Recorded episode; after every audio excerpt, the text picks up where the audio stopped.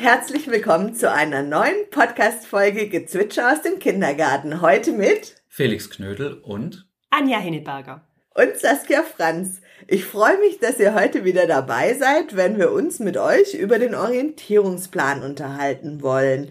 Aber bevor es jetzt richtig losgeht, erzählen wir noch mal kurz, mit wem ihr es eigentlich zu tun habt. Ich bin Saskia Franz und leite seit über zehn Jahren den Kindergarten St. Franziskus in Benningen. Und gute Qualität in der Kindergartenarbeit ist mir unglaublich wichtig und deshalb nehmen wir jetzt hier gemeinsam den Orientierungsplan auseinander. Aber sag du doch mal, wer du eigentlich bist. Ich bin Felix Knödel, ich bin Kindheitspädagoge, bin jetzt seit einem Jahr hier im Kindergarten und ich sehe diesen Podcast hier als meine persönliche Fortbildung. Und ich bin die Anja Henneberger. Ihr habt mich jetzt schon ein paar Mal gehört. Ich bin hier stellvertretende Leitung und ich setze mich immer wieder mit neuen Themen hier auseinander und finde es klasse, dass die Qualität bei der Saskia so wichtig ist. Und der Felix, der Arme, den haben wir gerade einfach überrumpelt und haben gesagt, hey Felix, du hast schon lange keine Podcast-Folge mehr mit uns gemacht. Jetzt geht's los. Und wir wirken trotzdem super vorbereitet und total pädagogisch. Und tatsächlich sitzen wir hier in einem Wust von Papier und haben natürlich auch einen Orientierungsplan vor uns. Und Anja, du hast dir lieber den alten ausgesucht. Magst du noch mal erzählen, warum du den alten Bildungs- und Orientierungsplan hast? Also tatsächlich arbeite ich lieber mit meinem alten Skript noch und mit meinem alten Buch, das blaue kleine handliche, von dem ich letzte Woche schon was erzählt habe. Er unterscheidet sich nicht groß von dem anderen. Die Gliederung ist gleich, die Aufteilung ist auch gleich, es steht auch alles gleich drin. Es sind nur keine Bilder drin aber dafür super tolle Grafiken und die mir ganz persönlich immer helfen, so Bilder im Kopf entstehen zu lassen und die Bilder, die erinnern mich dann auch immer wieder an das, was eigentlich gewollt ist oder so aussagekräftige Bilder und auch Schlagwörter. Und deswegen arbeite ich eigentlich lieber mit dem Kleinen. Und Felix, du hast das große neue Buch vor dir liegen. Mhm. Das ist auch das, mit dem ich im Studium ganz viel gearbeitet habe. Also ich hatte mehrere Hausarbeiten oder Prüfungen, wo ich mich darauf bezogen habe. Das ist das, was ich kenne. Ich glaube, in das kleine Blaue habe ich tatsächlich nie reingeguckt bisher. Aber jetzt gerade als die Anja uns das gezeigt hat, ist mir auch aufgefallen, dass gerade diese theoretischen, also wirklich diese Grafiken, nicht die Bilder, wie wichtig die sind, weil hier hat man jetzt halt so ein bisschen diese, diese Feel-Good-Bilder, das sind Kinder zu sehen und Kinderzeichnungen, aber das bildet die Theorie, die da drin beschrieben wird, nicht wirklich ab. Und das ist was, was ich mir tatsächlich eigentlich nochmal vielleicht zu Gemüte führen sollte, gerade in dem Alten. Aber vielleicht kommt das ja in dem Neuen dann wieder, wer weiß. Und die Anja und ich haben uns diese Woche schon mit dem Orientierungsplan auseinandergesetzt. Wir waren zu einer Fachtagung von der Frau Weinger, die hatte eingeladen zur Fachtagung zum digitalen Gespräch über den Orientierungsplan und da waren wir mit dabei und der Staatssekretär Volker Schebester hat ein Grußwort auch gesprochen und ist auch mit in die Aushandlungsprozesse gegangen. Wir haben gehört, wie der Orientierungsplan oder das digitale Handeln in Bayern aktuell umgesetzt wird und welche Elemente Sie aus Ihrem Bildungs- und Orientierungsplan gut finden. Wir haben die Frau Professor Dr. Wetzlin gehört, die an der Evaluation maßgeblich beteiligt war. Und das Forum Frühkindliche Bildung wurde vertreten durch die Frau Professor Dr. Sultanian. Und jeder hat seinen Fachbeitrag dazu geleistet. Man konnte indirekt über eine Chatfunktion Fragen stellen und ist so in den Aushandlungsprozess gegangen. Wir möchten jetzt aber heute, bevor wir euch erzählen, wie der Orientierungsplan weiterentwickelt werden soll, nochmal weiterhin vorstellen, was da eigentlich alles so drin steht. Felix, magst du heute mal erzählen, um was jetzt eigentlich sich diese Folge drehen soll? Wir wollen über Bildung sprechen, über das Verständnis, das wir von Bildung haben und über Erziehung. Und da geht es zum Beispiel ganz stark darum, dass das Kind im Mittelpunkt steht. Es wird im Orientierungsplan gewisse Dispositionen beschrieben, wo es etwa darum geht, wie eine gesellschaftliche Perspektive auf Bildung ist oder welche Rolle Pädagogen, Pädagoginnen in diesem ganzen Prozess haben. Und dann wollen wir auch genauer auf die Prozesse eingehen, wie die ablaufen. Mhm, genau, und es ist ja das Bildungsverständnis, das eigentlich erstmal zugrunde gelegt wurde, um den Orientierungsplan zu schreiben. Und damit man den Kontext verstehen kann, war den Autoren wichtig, nochmal zu sagen, um was geht's denn eigentlich in dem Orientierungsplan? Es geht um Bildung und Erziehung. Ja, Felix, wir haben gerade vorher schon mal darüber diskutiert, was ist eigentlich Bildung oder wie definiert eigentlich der Orientierungsplan das Bildungsverständnis? Mhm. Genau, und bei Bildung ist ja das Spannende, dieses Wort gibt's in anderen Sprachen zum Beispiel gar nicht. Und es steckt ja auch Bild drin und da geht es dann auch ganz viel drum, welches Bild habe ich von mir, was für ein Weltbild habe ich und wie formt sich das in so einem Prozess, wo ich etwas lernen kann, auch nochmal um. Und das ist ja bei Kindern immer wieder auch zu beobachten, wenn die so ein, also zumindest von uns außen beobachtet, so einen Bildungsprozess durchlaufen, wie sich dann was ändern kann, wie Kinder vielleicht eine Erkenntnis gewinnen, etwas über sich selber erfahren oder darüber, wie die Welt funktioniert und sich dann ein Bild ergibt, das sie haben. Und dann sagt man auch, dann sind sie gebildet, da entstehen Bilder im Kopf und dann hat man Bildung. Und da müssen die Kinder einfach ganz selbsttätig für sein und das können sie ganz alleine quasi ihr Weltbild entwickeln und sich ihr eigenes Weltbild machen. Und in der Form von Bildung ist es auch ein Prozess, der sich immer wieder verändert. Also die Kinder passen ihr Weltbild den aktuellen Situationen immer wieder an. Also es wird automatisch erweitert. Mhm, genau. Da kann man dann zurückgreifen auf ganz große Pädagogen und Neurowissenschaftler. Piaget ist da ein gutes Beispiel, der von diesen Schemata gesprochen hat, wo sich dann so ein Eindruck, den man bekommt von etwas und man vielleicht dann das Schema, das man bisher von der Welt hat, anpassen muss oder es sich auch bestätigt. Und so findet man immer wieder Rückkopplung, wo man dann was darüber erfahren kann, welches Bild wir eigentlich von Bildung haben. Mhm. Wir müssen einmal noch kurz den zweiten Begriff definieren, die Erziehung. Also über Bildung haben wir jetzt gesprochen und Bildung haben wir gesagt, ist ein sehr selbsttätiger Prozess und dadurch kommt es zum Weltbild. Und magst du was zum Punkt Erziehung erzählen? Und die Erziehung ist sehr wichtig. Nicht, dass man die Kinder da alleine lässt in ihrer ganzen, den ganzen Bildungsprozess, sondern die Erziehung, die meint die Unterstützung und die Begleitung, Anregung und die Herausforderung dieser Bildungsprozesse. Zum Beispiel durch uns oder durch Eltern. Das geschieht auch durch Vorbild der Erwachsenen und durch das Miteinander. Es entsteht durch Beziehungen, durch das, was ich zum Beispiel auch anbiete, Impulse setze. Durch das kann Wissen vermittelt werden und somit entsteht auch ein Weltbild. Das ist dann auch so ein Balanceakt zwischen Bildung und Erziehung. Das habe ich zumindest für mich festgestellt, weil man kommt so aus dem Studium oder aus der Ausbildung, ist so ganz vereinnahmt von, das Kind ist Akteur seiner eigenen Entwicklung und denkt sich dann, ja, ja, das Kind wird schon wissen, was gut für es selber ist. Und dann zerlegt es einem den Raum und reißt alles raus und dann merkt man erst, an welchem Punkt bin ich eigentlich dafür zuständig, so diese Erziehung mit einzubringen und so eine Bildung vielleicht auch auf gewisse Weise zu kanalisieren. Und wie begleite ich das Ganze? Und es gab einen Punkt, an dem haben wir uns ein bisschen gestoßen vorher. In der aktualisierten Version steht das auch nochmal. Also die Get Kontrolle von Verhaltensregeln ist auch Erziehungsauftrag. Und da waren wir uns nicht ganz sicher, ob man das heute in einer modernen Version nochmal so formulieren würden. Ob es tatsächlich eine Kontrolle ist, weil eine Kontrolle hört sich wieder sehr von oben herab an. Also das macht gleich den Erwachsenen dem Kind gegenüber so übermächtig. Und ich glaube, das würde man heute in einer modernen Version nochmal anders formulieren. Da wird es mehr um ein Miteinander mhm. gehen eher um eine Lenkung als um eine Kontrolle. Natürlich ist es das gleiche Ziel, dass wir wollen, dass die Kinder nachher gesellschaftsfähig sind und gruppenkompatibel und sich an manche Spielregeln, die es in der Gemeinschaft gibt, einfach auch halten können. Ja. ja, das hat auch was mit Lenkung und dann auch Einflussnahme zu tun. Also da auch am Kind dran zu sein. Was ich oft entdeckt habe, war, dass die Bildung einen ganz, ganz hohen Stellenwert hat, aber ich als Erzieherin ja auch diesen Rahmen dann ja auch bieten muss Und das ist für mich Erziehung. Ich biete den Rahmen, ich bin am Kind dran, ich kann es lenken, kann solche Impulse setzen, dass ich es forme. Und sonst überlasse ich das Kind ganz sich selber. Das ist unheimlich wichtig, diese Erziehungsarbeit.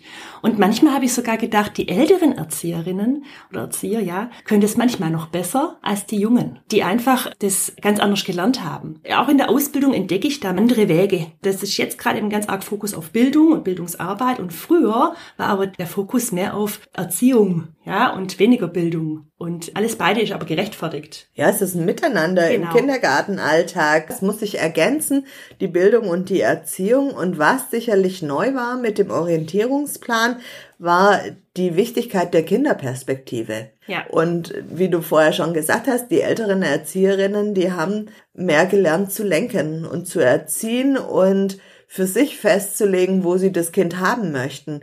Und heute kriegt das Kind einfach einen größeren Handlungsspielraum und durch seine eigene Perspektive, durch die Wichtigkeit der Kindperspektive ist es nochmal entscheidend und dass man auf die Entwicklungsschritte des Kindes Rücksicht nimmt, also nicht einfach sagt, okay, und das Kind ist jetzt so alt und das muss das jetzt auf jeden Fall können und ich setze das auf jeden Fall voraus, sondern da auch entwicklungsentsprechend zu handeln, ja, und das ganzheitlich begleitet und gefördert wird. Auch das steht als Schlüsselbegriff im Orientierungsplan. Da war jetzt eben den Autoren wichtig, dass der Orientierungsplan aus unterschiedlichen Perspektiven vereint ist und nicht nur eine Perspektive ausdrückt. Wie die unterschiedlichen Perspektiven sich zusammensetzen, da können wir ja jetzt einfach nochmal eben drauf gucken. Mhm. Vielleicht magst du diesen Abschnitt dazu vorlesen, weil der ist eigentlich sehr schön. Das kann ich gerne machen. Der baden-württembergische Orientierungsplan schließt sich der im gemeinsamen Rahmen der Länder im Jahr 2004 getroffenen Feststellung an, Bildung und Erziehung werden als ein einheitliches, zeitlich sich erstreckendes Geschehen im sozialen Kontext betrachtet. Es umfasst die Aktivität des Kindes zur Weltaneignung ebenso wie den Umstand, dass diese grundsätzlich in konkreten sozialen Situationen erfolgen. Im Prozess der Weltaneignung oder Sinnkonstruktion nehmen das Kind und sein soziales Umfeld wechselseitig aufeinander Einfluss, sie interagieren. Nach diesem Verständnis tragen die Bildung des Kindes unterstützende, erzieherische und betreuende Tätigkeiten gemeinsam zum kindlichen Bildungsprozess bei. Eigentlich sehr schön beschrieben, was wir gerade schon diskutiert haben. Mhm. Da ist auch nochmal so dieses Wechselspiel drin, Anja, was du angesprochen hast. Und da fällt halt auch nochmal ein bisschen auf, wie sehr das eigentlich auch Balanceakt ist, zu gucken, wann ist es eher was, was das Kind leisten sollte und wann unterstütze ich mehr. Mhm. Und die Autoren haben im Orientierungsplan da sieben Punkte draus gemacht, die sie dann nochmal konkreter zusammenfassen, in denen sie das Ganze nochmal erläutern. Und in dem ersten Punkt wird gesagt, das Kind ist Akteur. Mhm. Also es erschließt sich seine Welt selbst. Und dann geht's weiter damit, dass Bildung von Geburt an beginnt. Das ist ja, Anja, dir auch immer ein ganz ja, wichtiger Punkt. Und es ist aktiv, sofort nach der Geburt und kommunikativ. Mhm. Durch das, wie sich das Kind äußert, durch verschiedene Laute, ja, durch auch Schreien, kommuniziert es. Mhm. Und da ist schon der erste Bildungsprozess. Sondern wenn ich schreie, dann kommt auch jemand. Und ganz schnell kommuniziert es ja auch über das Gesicht, ja. über den Ausdruck. Genau. Und gucke ich erschrocken oder freue ich mich damit? Mhm. Da wird nochmal ausgedrückt, Bildung dauert das ganze Leben. Also es beginnt von der Geburt an und dauert auch bis zum Ende. Mhm. Das finde ich auch immer schön immer wieder zu wissen, ja, Bildung endet nicht einfach nach der Schule für das Bildungsverständnis, sondern ein Leben lang. Das bereichert unheimlich. Im Schwabenländle geht's ab 40 bergab, weil da sagt man, mit 40 bin ich schlau. Und da geht man von aus, da weiß ich alles. Aber jetzt sind wir eines Besseren belehrt. Jetzt kennen wir alle den Bildungsplan und jetzt haben wir auch wieder neue Chancen, uns weiterzuentwickeln und da einfach nochmal was dazu zu lernen. Ja. Und da geht's auch nochmal drum, dass Bildung nicht alleine passiert. Bildung passiert immer in Interaktion. Und da spricht man im pädagogischen Kontext von der Co-Konstruktion. Mhm. Ja, jetzt kommt's drauf an, welchen Pädagogen man da Glaube schenkt. Manche glauben, Co-Konstruktion, echte Co-Konstruktion kann eigentlich nur unter Kindern stattfinden. Ich finde aber, dass Erwachsene genauso gut Co-Konstrukteur sein können. Aber dafür müssen sie die Voraussetzung mit sich bringen, dass sie sich wirklich auf die ja, Kinderebene herablassen. Wie habt ihr es an der Uni gelernt, Felix? Für uns Immer in der Theorie, ja. Da hatte ich bisher tatsächlich noch nie was Gegenteiliges gehört, dass es nur unter Kindern funktionieren würde. Und ich persönlich hätte es in meinem Alltag auch nie so erlebt, dass es nicht gelingen würde, wenn ich mit einem Kind so einen gemeinsamen Prozess anfange. Ich habe immer so das Gefühl, das ist hier gemeinsamer Alltag, den wir hier erleben. Wir sind eine große Familie und wir bringen hier einen Alltag hinter uns, den wir mit ganz vielen nahrhaften Aktivitäten decken und das machen wir alles gemeinsam, weil es ist ja auch so, dass ich ab und zu hier nochmal was Neues lerne. Mhm, aber der Unterschied liegt darin, dass wenn ich in eine Interaktion mit dem Kind gehe, und wenn ich dem, das Kind dann lenke oder dem ja. Kind dann Wissen vermitteln möchte, bin ich raus aus der Co-Konstruktion, weil dann bin ich Wissensvermittler. Genau, also ich beeinflusse ja auch das Kind. Der Erzieher nimmt viel vorweg was eigentlich ein Kind noch anders äußern würde oder anders beeinflussen würde. Und deswegen sind es Unterschiede. Im Orientierungsplan steht es auch als dritter Punkt, dass das wichtig ist, die Interaktion auch mit Erziehungspartner, aber es muss vorweg auch mit dem Kind stattfinden. Und es darf natürlich als Erziehungspartner auch nicht einfach sich drüber lagern und denken, ich weiß doch schon alles und ach, das muss doch so machen. Also, dass es eher so mahnend ist. Darf ja. ich dann eine Frage an euch beide stellen? Was ist denn, wenn wir ein etwas älteres Kind haben und ein jüngeres Kind und das Ältere gibt dem Jüngeren Antworten vor? So, guck mal, das ist doch ganz einfach, das geht so und so. Ist das dann immer noch Co-Konstruktion? Ja, für mich ist das dann noch Co-Konstruktion, weil das Machtverhältnis noch nicht zu sehr auseinanderklafft. Ja, ich denke, das geht da um eine Altersentwicklung und um eine Aneignung des Weltbildes. Und das Kind ist in seinem, das eine Kind ist in seinem Weltbild schon ein Stückchen weiter als das andere Kind. Die gleichen dann aber miteinander das Weltbild ab, wenn dann das jüngere Kind oder das unerfahrenere Kind in dem Fall sagen würde, nö, das ist für mich lila, dann würde das andere Kind sich immer noch hinterfragen, ja, vielleicht ist es wirklich lila, vielleicht hat der doch recht, ja, was ich ihm da erklärt habe. Es geht um das Ergebnis dieses mhm. Bildungsprozesses. Er kann positiv wie negativ sein. Wenn irgendjemand es erklärt, dann geht es darum, kann ich für mich da was rausnehmen? Und das kann ein Kind sein, so wie ein Erzieher oder ein gleichaltriges Kind. Wir können es da vielleicht nochmal am Beispiel festmachen. Die Sekunde hat ja neulich die Kalender ausschneiden lassen. Auf den Kalendern waren Rennautos abgebildet, weil sie gesagt hat, das passt zu den Superhelden. Superhelden können auch schnelle Autos fahren. Und da hat man gesehen, wie in dem Bremsvorgang einfach die Funken geflogen sind an den Reifen oder man hat gesehen, dass da ein Kiesbett neben der Rennstrecke war oder man hat auch ein tolles Foto vom Boxenstopp gesehen, wie viele Menschen am Boxenstopp so drumherum stehen. Dann gibt's auch Kinder, die haben da mehr Erfahrung, die haben sich damit vielleicht schon mal auseinandergesetzt mit dem Thema. Und es gibt Kinder, die wissen da noch nicht so viel drüber. Und dann erzählen die sich in diesem Prozess einfach, was sie über dieses Bild glauben und sind aber gleichrangig in der Wertigkeit. Und ich denke, das ist nochmal der Unterschied. So würde ich sagen. Aber die Co-Konstruktion wird noch weiter im Bildungs- und Erziehungsplan eine große Rolle spielen. Und als nächstes, Anja, darüber haben wir vorher auch geredet, da kommt nochmal zum Tragen, was für eine verantwortungsvolle Rolle eigentlich die Erzieher und Erzieherinnen im Alltag der Kinder haben. Ja, eine sehr entscheidende Rolle. Sie sind Beobachter der Aktionen, Beobachter der Kinder. Dann sind sie Gestalter der räumlichen Umgebung und einfach auch dieser Interaktionspartner. Ja, und die Qualität der Bildung und Erziehungsprozesse ist absolut abhängig von dem, was eine pädagogische Fachkraft tut oder lässt.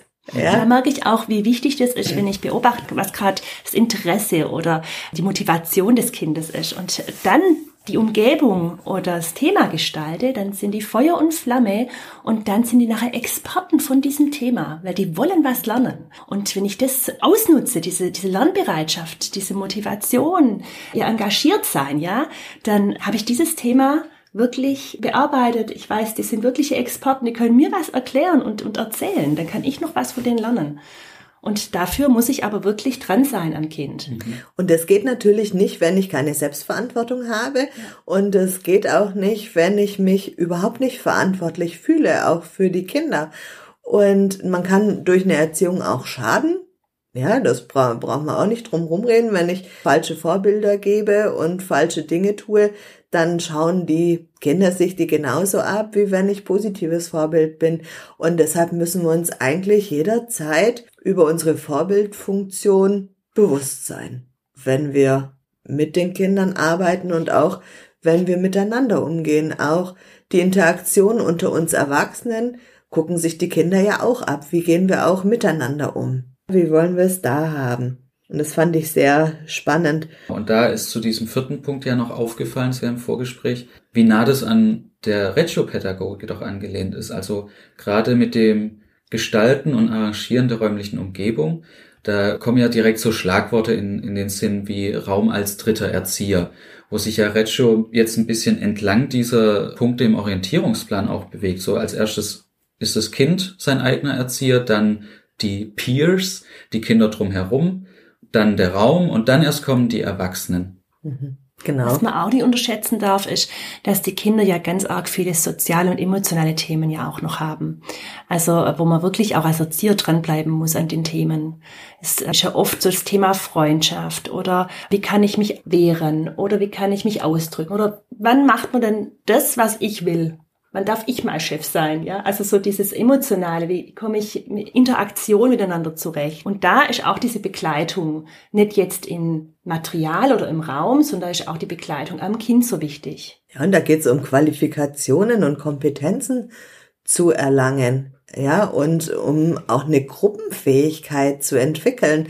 Da geht's ja immer im sozialen Miteinander darum. Und da geben wir auch unser Kulturgut weiter. Ja, und das ist der Punkt, wo man dann einfach sagt, der Bildungsprozess ist vergangenheitsbezogen und zukunftsbezogen zugleich. Da haben wir vorher schon kurz drüber diskutiert. Magst du es nochmal erzählen, Felix? Ja, das ist im Orientierungsplan diese sechste Perspektive auf Bildung, wo wir uns nochmal drüber ausgetauscht haben, was meinen die damit eigentlich? Da war die Rede davon, wie Bildung vergangenheitsbezogen ist, weil es sich an einer Kultur, einer Gesellschaft ausrichtet, in der das Kind lebt, aber auch zukunftsbezogen mit dem, was diese Gesellschaft erreichen möchte, wenn sie dem Kind so einen Bildungsprozess und einen Ort auch ermöglicht und bereitstellt und den unterstützt. Da war dann für uns nochmal die Frage, wie kann sowas eigentlich in der Praxis aussehen? Was meinen die eigentlich damit? Was fangen wir mit dieser Info an? Und gerade eben kam uns ja noch Digitalisierung.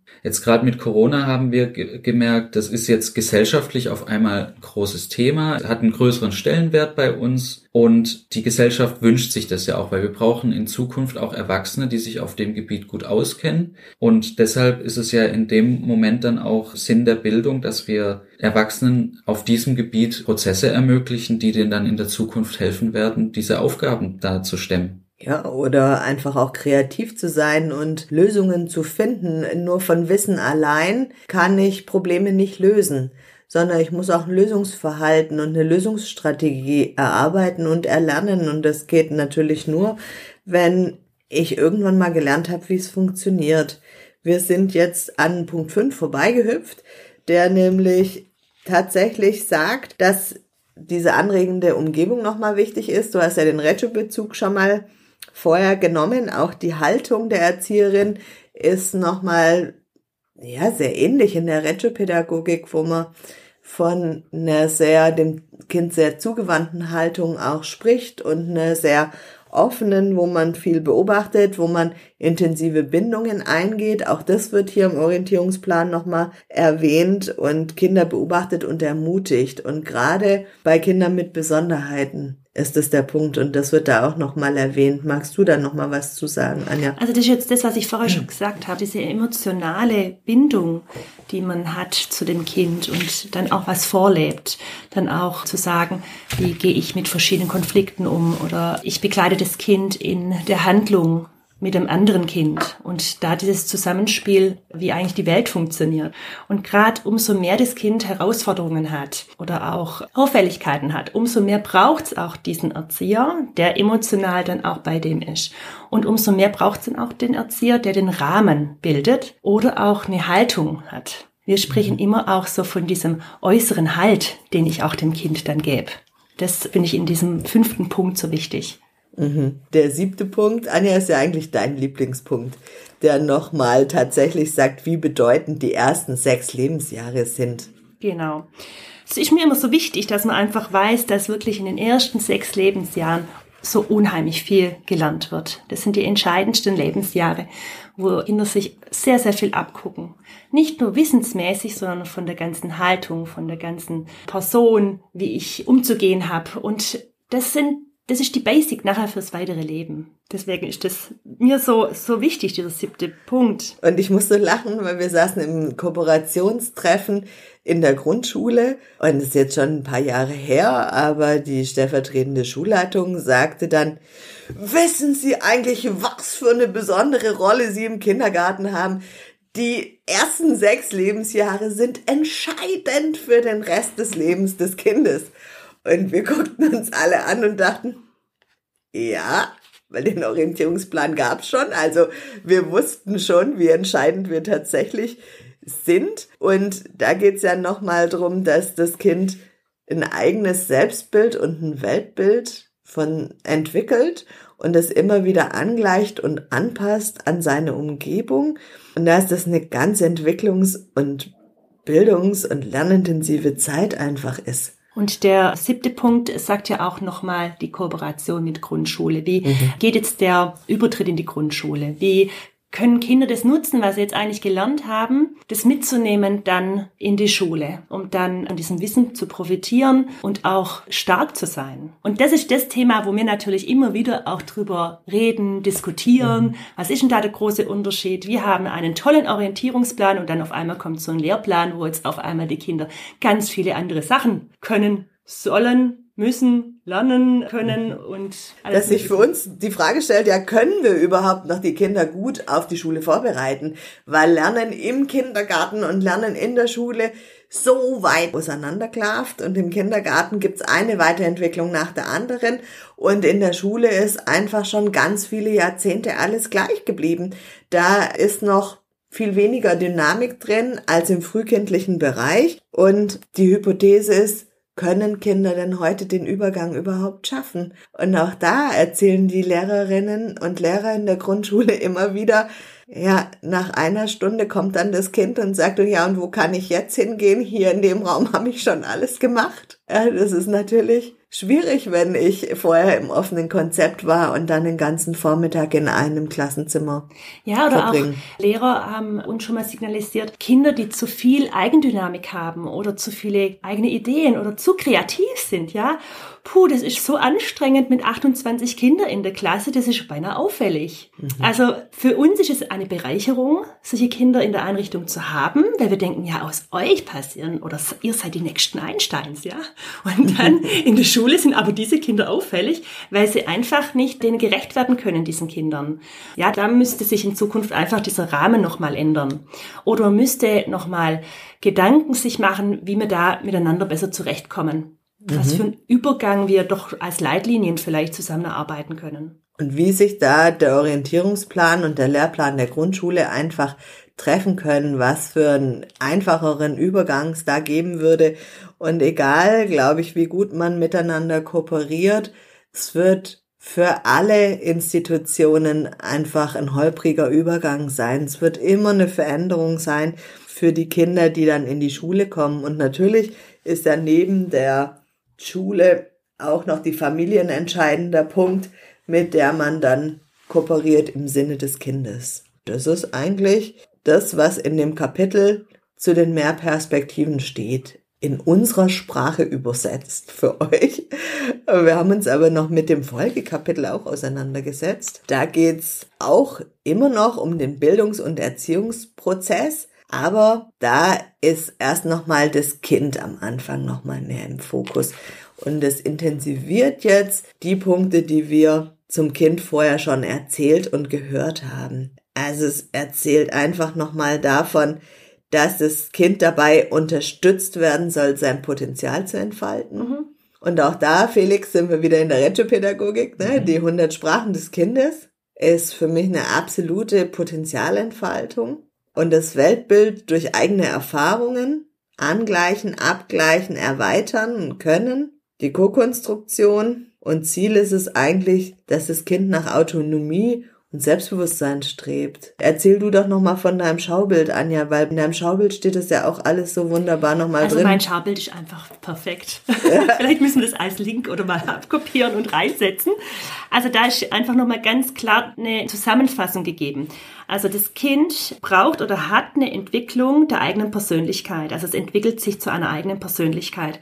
Und wie macht's das oder was möchte das Kind? Das Kind sammelt Eindrücke, es sucht emotionale Geborgenheit, das Kind entdeckt Fähigkeiten, entwickelt Fertigkeiten in seiner Autonomie, das Kind gestaltet bewusst seine Beziehungen, das Kind konstruiert sich ein Abbild der Welt, das Kind verfeinert sein Abbild in der Interaktion mit der Umwelt, das Kind erweitert Schritt für Schritt seinen Handlungsspielraum. Und das Kind gestaltet die Welt mit. So, und dann steht da drüber nochmal die Rolle des Erziehers, der Eltern, des Erwachsenen. Das heißt, der Erwachsene gestaltet für das Kind eine anregende Umgebung. Der Erwachsene ist Vorbild und gibt emotionale Geborgenheit. Der Erwachsene ermutigt und schenkt Vertrauen. Der Erwachsene bietet Gemeinschaft. Der Erwachsene greift die Themen des Kindes auf und schafft Herausforderungen.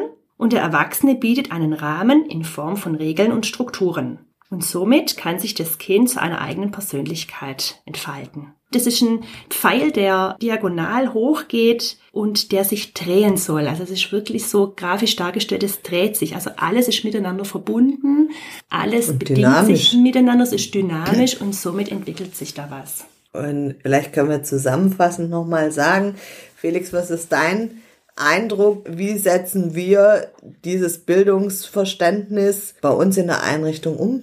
Ich glaube ziemlich viel dadurch, dass wir, dass Partizipation des Kindes auch eine große Rolle spielt.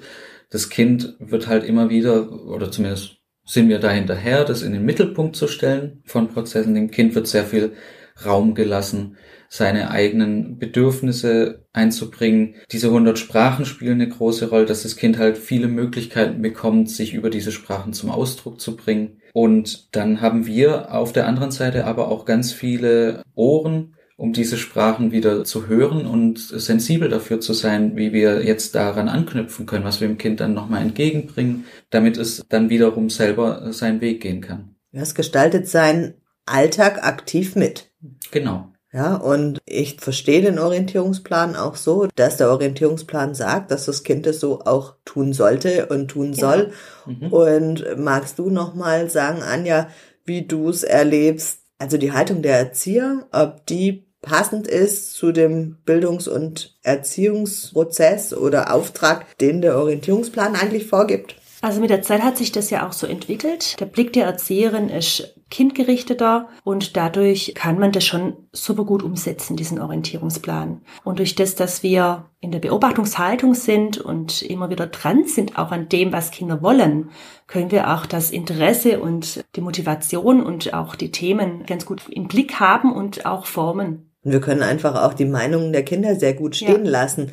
Und wir haben nicht jedes Mal das Gefühl, dass wir jede Frage des Kindes sofort beantworten müssen, sondern eher dann auf die Suche nach einer Antwort mit dem Kind gehen und uns dann wie auf eine Abenteuerreise begeben, um die Antwort rauszufinden. Also Kindergarten ist für uns eigentlich ein bisschen mehr Abenteuer und jeder begibt sich in eine ko-konstruktive Haltung auf Augenhöhe dem Kind gegenüber. Also ich denke, wir haben darauf sehr gut geachtet, dass das Machtverhältnis zwischen Erwachsenem und Kind stimmt und entsprechend unseres Erziehungsauftrages ist und wir nicht mit Gewalt irgendwas durchdrücken. Also ich denke, wenn die Haltung zum Kind stimmt, ja, dann passiert auch eine ganz gute Interaktion mit dem Kind. Da wird halt auch immer wieder so wichtig, diese, man nimmt es immer als Schlagwort und Plattitüde, aber auf Augenhöhe mit dem Kind zu sein.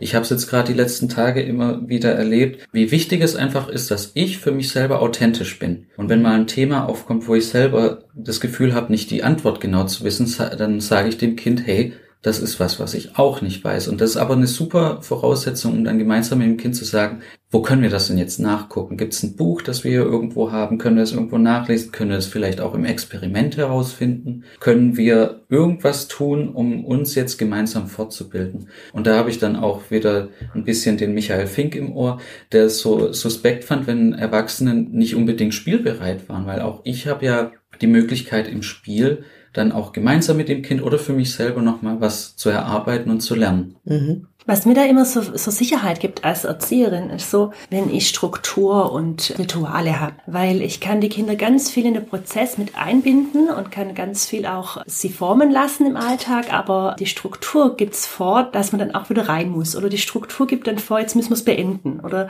die Sicherheit ist auch da, ja, wenn ich das immer so mache, dann kann ich das auch nicht mehr hinterfragen. Deswegen ähm, finde ich auch diese, diese äh, Meinung oder dieses Kind mit reinkommen zu lassen, ist in einer Weise ganz toll. Und dann auch wieder zu wissen, okay, gut, das und das sind aber meine Rahmenbedingungen und das ist meine mhm. Struktur, die ich auch den Kindern wieder gebe. Also es ist auch wieder so dieses Miteinander, diese Bildungsprozesse zu gestalten, aber trotzdem dieses erzieherische Handeln, diese Struktur und die Vorgaben, die es eigentlich schon gibt im Alltag, noch mit einfließen zu lassen, das Miteinander. Und die Struktur gibt ja nicht nur dir Sicherheit, sondern die Struktur gibt ja auch den Kindern ja. Sicherheit. Und die Struktur regelt ganz klar unseren Tag. Ja. Und die Kinder können darüber auch ohne Zeitverständnis oder ohne die Möglichkeit, eine Uhr lesen zu können, abschätzen, bin ich jetzt noch kurz oder lang im Kindergarten, weil sie die Zeiteinheiten kennen. Vorm Morgenkreis, nach dem Morgenkreis, in der Gartenzeit, Mittagessen. Ja, das sind alles feste Zeitabläufe, die dann dem Kind nochmal Halt, Sicherheit und Struktur mhm einfach bieten, durch den mhm. Tag zu kommen. Und hier finde ich es nur wichtig, dass dann in diesem Rahmen, in diesem sicheren Rahmen genügend Freiheit wieder da ist für das ja. Kind, um dann mitzugestalten, um dabei zu sein, um da einfach anknüpfen zu können. Und mir war nochmal wichtig, da eben auch zu sagen, mit der pädagogischen Haltung, dass wir da sehr verantwortungsvoll sind und sehr aktiv und das Kind merkt genau, ob ich ein ernsthaftes Interesse am Kind habe oder nicht und ob das authentisch ist, mein Interesse oder ob ich nur frage und es interessiert mich eigentlich gar nicht. Und ich denke, das ist der Schlüsselfaktor, dieses ernsthafte Interesse an dem anderen. Und es ist egal, ob es ein Kind oder ein Erwachsener ist. Ich würde sagen, für heute sind wir hier am Ende unserer Podcast-Folge. Und ich sage vielen, vielen Dank, dass ihr heute wieder dabei wart, dass ihr eingeschaltet habt. Unsere Miniserie zum Orientierungsplan wird uns noch ein kleines bisschen begleiten. Wir haben ganz, ganz tolle Rückmeldungen von euch dazu schon bekommen, dass ihr es gar nicht abwarten könnt, die andere Folge zu hören und wie cool das ist, dass wir einen Orientierungsplan einfach mal auf unsere Sprache übersetzen oder den euch nahebringen, ohne dass ihr selber lesen müsst. Also vielen Dank für die Rückmeldungen. Gerne mehr davon. Sagt uns ruhig über unseren Instagram-Account, was ihr eigentlich braucht und was ihr gerne noch wissen würdet. Können wir immer wieder drauf eingehen. Und sonst für heute vielen Dank fürs Zuhören, fürs Dabeisein, fürs Einschalten. Und wir sagen Tschüss. Tschüss.